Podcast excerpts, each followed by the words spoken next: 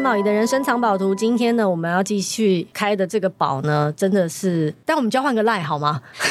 可以可以可以，只要需要需要需要，这个要交换赖的那个宝藏就是。黄轩本人哦，本人真的是本人呢，本人本人，然后活生生出现在大家面前。对我我我我我这这一这一季这一集的，应该说上一集的一开始我就说他这通告有够难敲，是因为其实我本来一开始做 podcast 的时候就想要访问你，因为我觉得你、嗯、我很想认识你。谢谢。然后那个时候其实是你很忙的一段时间，是因为你正筹备要去做金曲奖的红毯主持。嗯，其实我那时候很想约你，也是因为我也很想跟你聊一聊。对。做主持的一些有的没的事情，小小小我也不敢说是 paper，因为我跟你说，红毯是最难的。对啊，红毯比里面颁奖典礼的主持还要更难。大家这样跟我都这样跟我，所以我做了几年之后，我就说老娘再也不干了，就是太累了红毯，嗯、因为我本身有脸盲，你知道吗？嗯、哦哦，那有时候会怕会如果脸盲在红毯上简直是大忌呀、啊嗯，会噩梦。但我其实也觉得很很很莫名其妙，我因为我也没有。公开哇，主持过，大家也没有人看我主持过。然后呃，金曲奖贵贵单位啊，金曲奖他们愿意找我这件事情，从一开始我都觉得哇，很很奇。他们是几月找你的？三四月就问了，三四月就问，二三月。你没有考虑过吗？哦，其实很早。你没有考虑过说不要结婚？我考虑了一阵子，也不算考虑了一阵子，考虑了一下时间。那因为我刚刚说了嘛，我对我来说我比较自私，我比较在意的是过程当中我可以得到怎么样的体验，所以我不太。大家很多人都会先跟我说，我跟你讲这个很有风险，你也一定会被骂哦。一定会被骂，大家都会觉得你要你怎么样？而且你也没有做过这个哦，我觉得你可以不用做啦，怎么样？大家都跟我有些声音，但我看了之后，觉得我就觉得这件事情很有趣，我就单纯觉得很好玩。因为我我像我刚刚之前就有分享过，我有个特点，我不太会怕大家的评论，大家要骂就骂我。如果过程当中我觉得好玩的话，那是我的事情，又不是你的事。对，所以我后来还是思考了一下，我就决定要接。嗯，我就觉得就是。酷嘛，因为我那时候要接，还有另外原因，是因为一定会有一个很专业的搭配，一定会有一个邀请的哦，所以你的搭档那时候我还不知道是谁哦。哦、呃，但是你放心，你会觉得他不会放不会放水流就对了。对嘛，我觉得他如果一定找我的话，一是他找我，另外一个我在想啊，肯定就是配一个很厉害的，所以被骂也是他，我就是可以也也不能这么说，也不能，但至至少会有一个有一个类似一个学姐或是一个学长，一定会带着我。然后因为我也第一次，我没没做过，所以我在想说，我有另外一个部分是我很好奇，我想看不一样的工作的流程跟领域，他们是怎么准备的，就像。演员他们是怎么准备角色的，主持人他们是怎么准备的，那像我自己做音乐是怎么制作的嘛，就我都会很好奇去了解他们。我想说好，那我去体验看看好，体验一下当那个主持人的感觉。其实说真的，比我准备的资料，其实当然是 比我想象中还要多，非常的多。他给我的那个每一个人的入围者的这个资料都非常非常非常的多。那也很感谢他们已经先准备好一些，但其实很多都是你还是要自己去自己去了解的。然后刚好在那个时候又是真的比较忙的时候，自己一些音乐上面的工作。然后其实我也同一个时间也参与了这个九零八八在金曲上面演出的这段音乐的制作。嗯所以就是在这段时间，我我没想到说哇，那个功课这么这么的厚，然后我就每一天就一直一直就看啊看啊看。但我发现有趣的事情就是，你只能把看得见的东西准备到大概五成吧，另外一半你真的就是要看不见的，就是像又走一个观落音的姿态。对，看不见的感觉就是你没有办法准备，你只能不断的去准备一些废话。虽然我说废话，但是这个废话蛮重要的，就是如何去回话的时候，你可以去垫的一些东西。因为就像宝仪姐刚刚讲的，红毯我觉得很难的一部分，是因为你有太多不可控制的因素，没错，都会在很短的时间内要你的脑袋去赶快做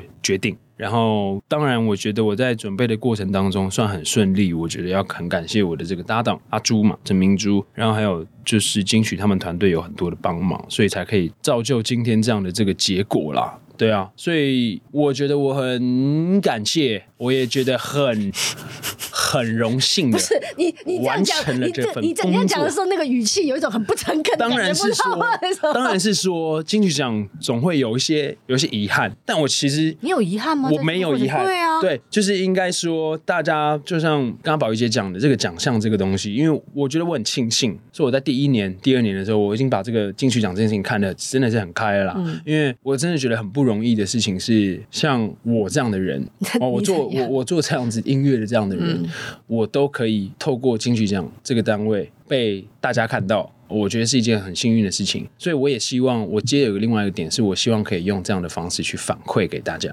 哇去反馈给金曲奖，因为当年是他们从这个海里面捞起我来嘛，对啊，所以我我觉得我报恩的感觉。其实是我我我我我有跟他们讲过这个话有吗？LC，No，你说跟金曲奖讲吗？我其实真的是一个报恩的心态。然后这个报恩心态其实成分算蛮重的，我想要去好好服务这些音乐人。不会搞砸哦？对啊，我想说是算了嘛，搞砸的话就算了，对不对？至少我有这个心。但我那时候准备接有个很重要的原因，对我觉得有机会在这个节目上跟大家讲的话，我觉得很好，就是因为我我我曾经当过入围者，我也有幸的得过。然后其实我在上一届的时候也当过这个金曲的初审的委员，所以我知道在这么多的作品里面，你只要被拣选进来。参与入围这件事情，其实真的是得奖。我我不想要讲那种很恶的话，入围就是得奖，但真的，真的就是入围就是你已经得奖，因为每个人要的都不一样，所以我只要入围，我当然就很开心了，因为你就是被这个被大家看到了，而且你也被肯定到，不管你做什么样的音乐，你都可以用这样的姿态。很骄傲的站在这边为你的作品感动，所以我觉得我曾经是这样被捞起来的一条鱼，所以我决定我这次要做，我一定要让所有这届参与金曲奖的人，他们都可以感受到宾至如归的感受，然后给他们一个至高无上的服务，给他们一个精神文明的洗礼。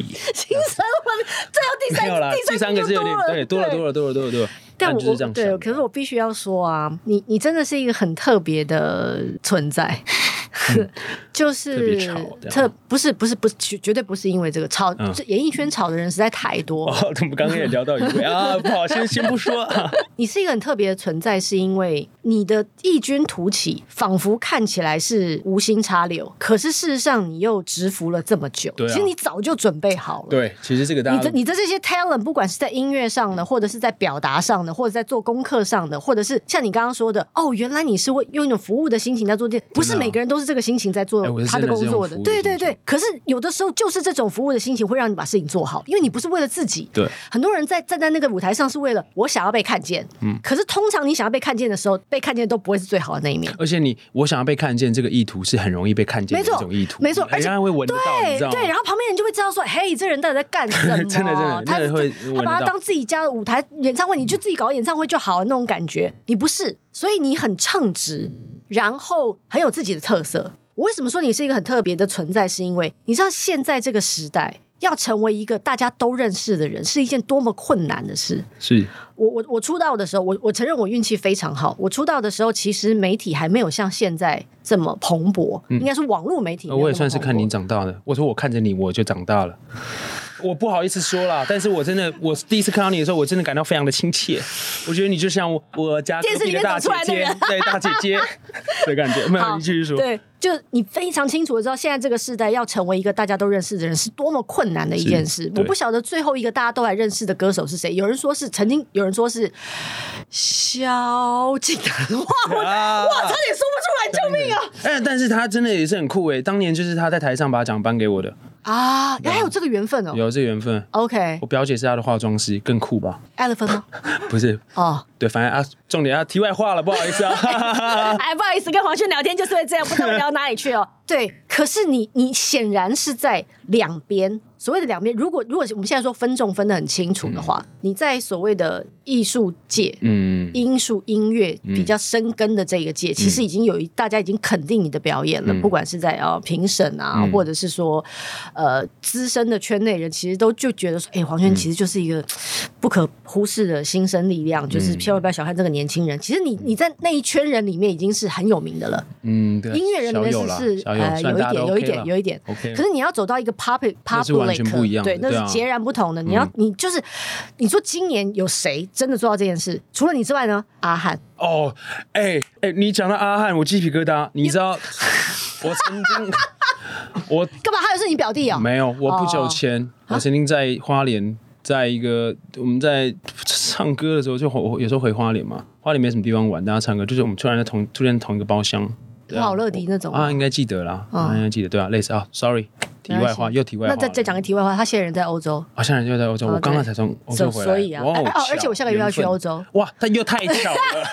我鸡皮疙瘩又起来了。对对对，果然这个世界都在震动，vibration connection，各位。我要死掉了。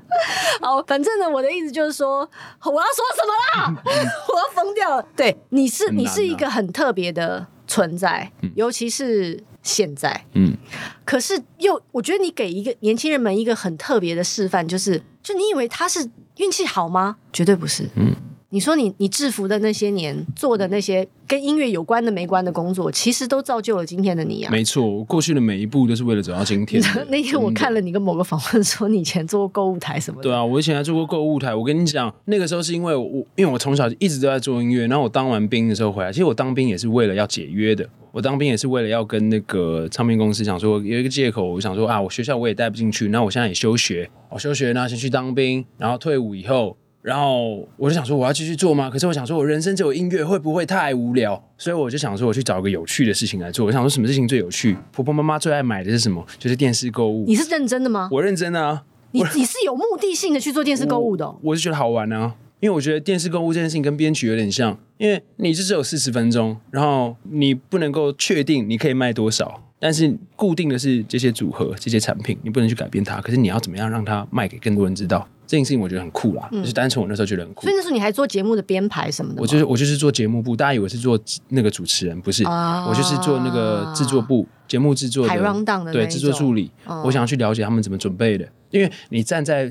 这个这个角度，这个制作的角度，你才可以看得比较全面。对对啊，你就可以看比较全面。那主持人呢，我也可以看一看那个电视直播的流程，我也也可以学一学。然后比如说，我们每次节目都会有一些这个 model，他们要穿衣服。哎，model 的工作，我跟你讲，也是一个，他们要穿衣服是什么东西？真的真的，model 的工作也是一个非常专业的流程，嗯、我就可以了解他们要怎么去完成这些事情。对我来说是非常丰富的一个体验。嗯、其实我现在回想起来，我还是觉得，虽然只有待一年。但还是觉得蛮蛮蛮酷的，对。但大家都以为说啊，这个主持人训练是不是从那？其实没有，我真的是看很多很多的东西。但是，对啊，我就很感谢我每一个不不一样，大家看起来很奇怪的经历，其实都给我很大的养分。那请问你主持人的的这个 talent 到底是？如果不是，那你是从何而来？I don't know。我应该说，我从小就是一个很爱讲话的人。然后，哎，会讲话跟会主持是两回事哦，这两回事。但是。我也不知道，我感哎，这个就是感谢我爸爸妈妈吧。但是因为其实这个这个事情跟我很好的朋友们，他们都会觉得很好笑，是因为我真的平常私底下我就是我就是这样子，所以我那时候决定要去做这样尝试的时候，他们也对我给我很大的信心了，他们就让我做自己就好。所以我每一个人来了，我都把他当做我自己的好朋友，就是当我自己的好朋友。对，有有有，有是这样子啊，我就当我自己的好朋友。我的工作其实就是装熟嘛，因为如果。如果你是以一个主持人的心态去访问呃来宾的话，就会有一个主持人跟来宾的一个距离感，有一个距离感。可是我都觉得说，我要让他们来到这个金曲奖，我都是以一个服务的心态，我要让他们回家的感受，我要让他们来这边开开心心的玩，我不想要给他们弄压力，但虽然我这样子有可能会给一些人压力，但 I don't care，我只想要好玩就好。所以呢，我就把每个人当做是我的老朋友，即使是不认识的，我也是直接装熟。所以真的有不认识的，然后你看起来真的很熟哎。对，因为他们有吓到吧？他他们 我可能可能有吓到吧，但是我就是。我这个人私底下呢，我就是很爱攻破一些陌生人心房的人。我连那种计程车大哥，我跟你讲，我在欧洲的，连那种巴基斯坦的司机，我也跟他聊到爆，真的啊，我就好像是 哎呀，很比如说很久不见的感觉，哇塞！我上个礼拜在那里跟你吃饭，有吗？没有啊，对，没有啦，开玩笑，大概就是这种感觉。对，所以我就觉得要突破他们心防，得先让他们觉得你跟他好像是老朋友，不管你到底是不是认识他。所以我那个时候就是，唯有这样子，唯有这样子，我觉得我才可以好好的去服务他们，让他们的作品可以让更多人知道嘛。反正就是我就是服务他们。所以你说我真的有一个话，我其实我并不觉得我是一个。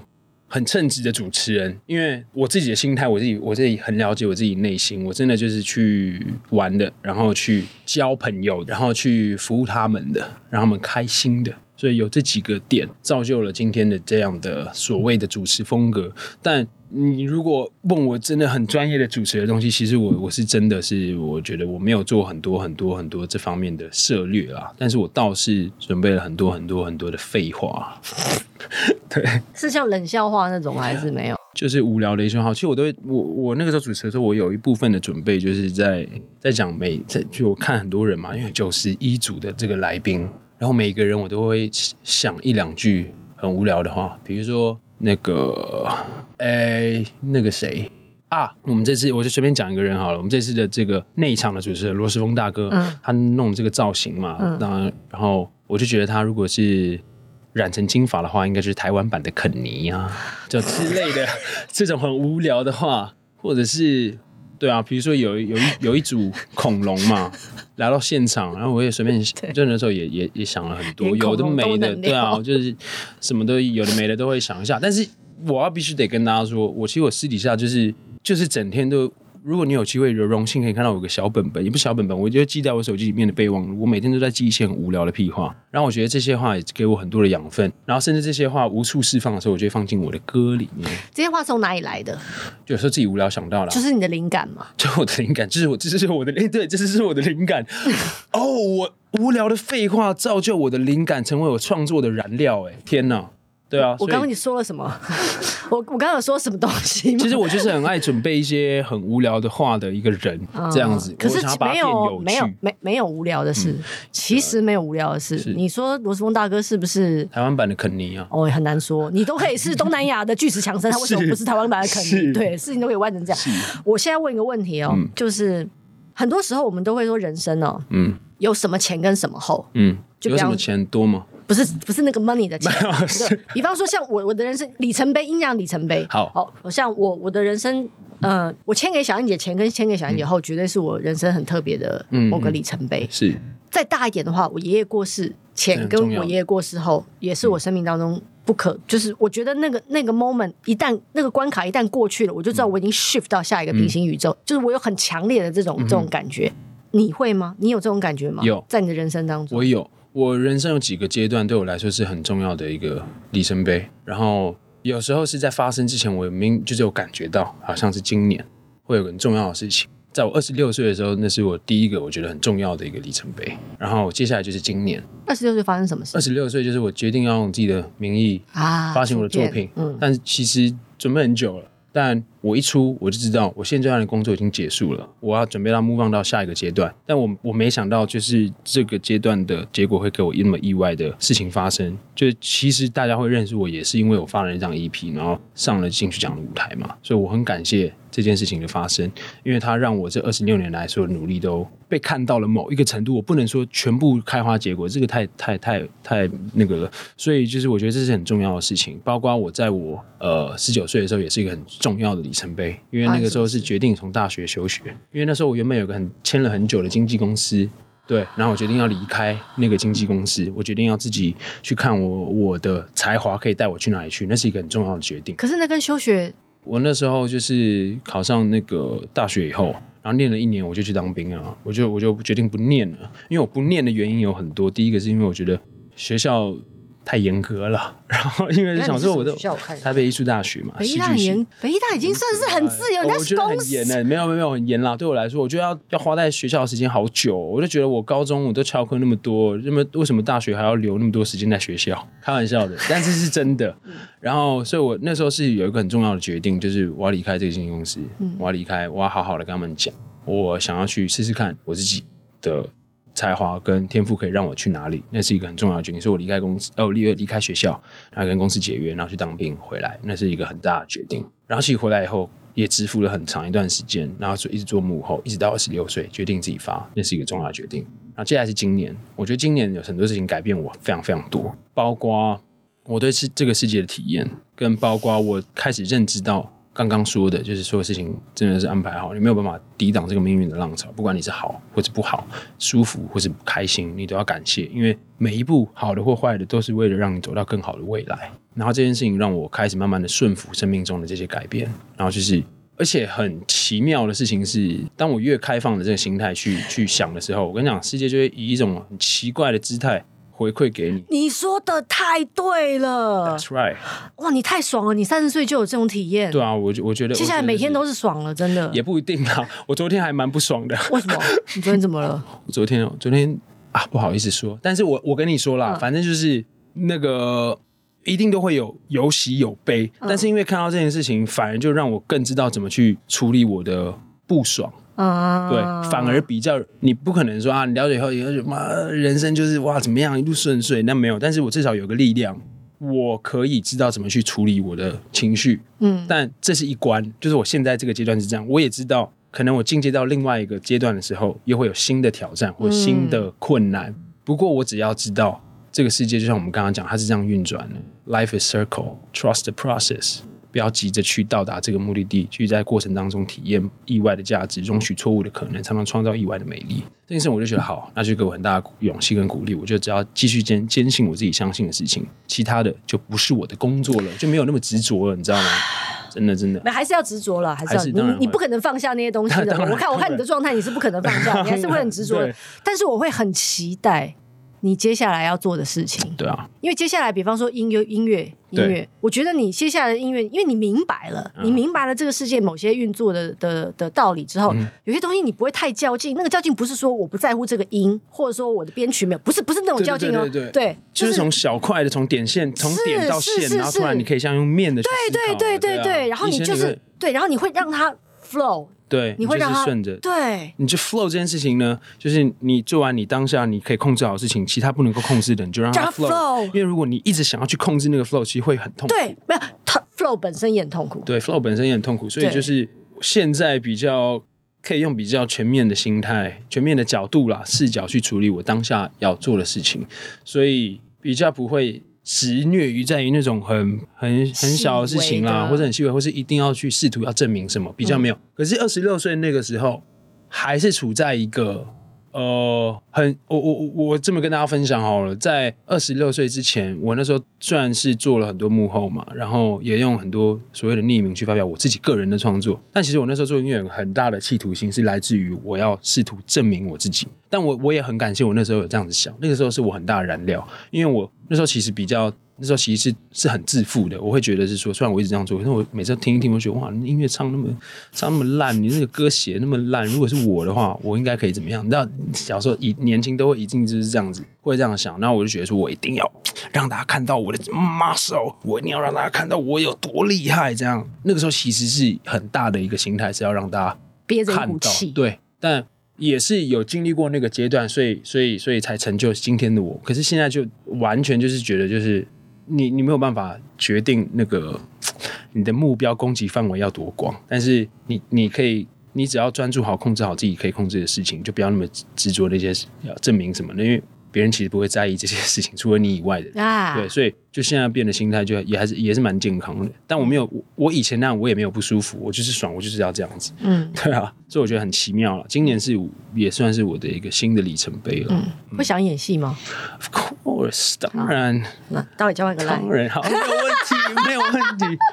好，今天非常谢谢黄轩，就是我总算可以跟你聊天，哦、然后我我我会我会觉得我们不会只有这一次见面，当然，因为我觉得我们会我会我会想要不断的记录，每隔一段时间就会问你，好好你现在走到哪里了，然后确认一下我们都还在 flow 里的那种感觉，Okay. 我觉得那会是一件，我觉得那是一件非常愉快的事情。好啦，谢谢感谢黄轩，下次见，谢谢宝仪姐，大家再见，拜拜。拜拜。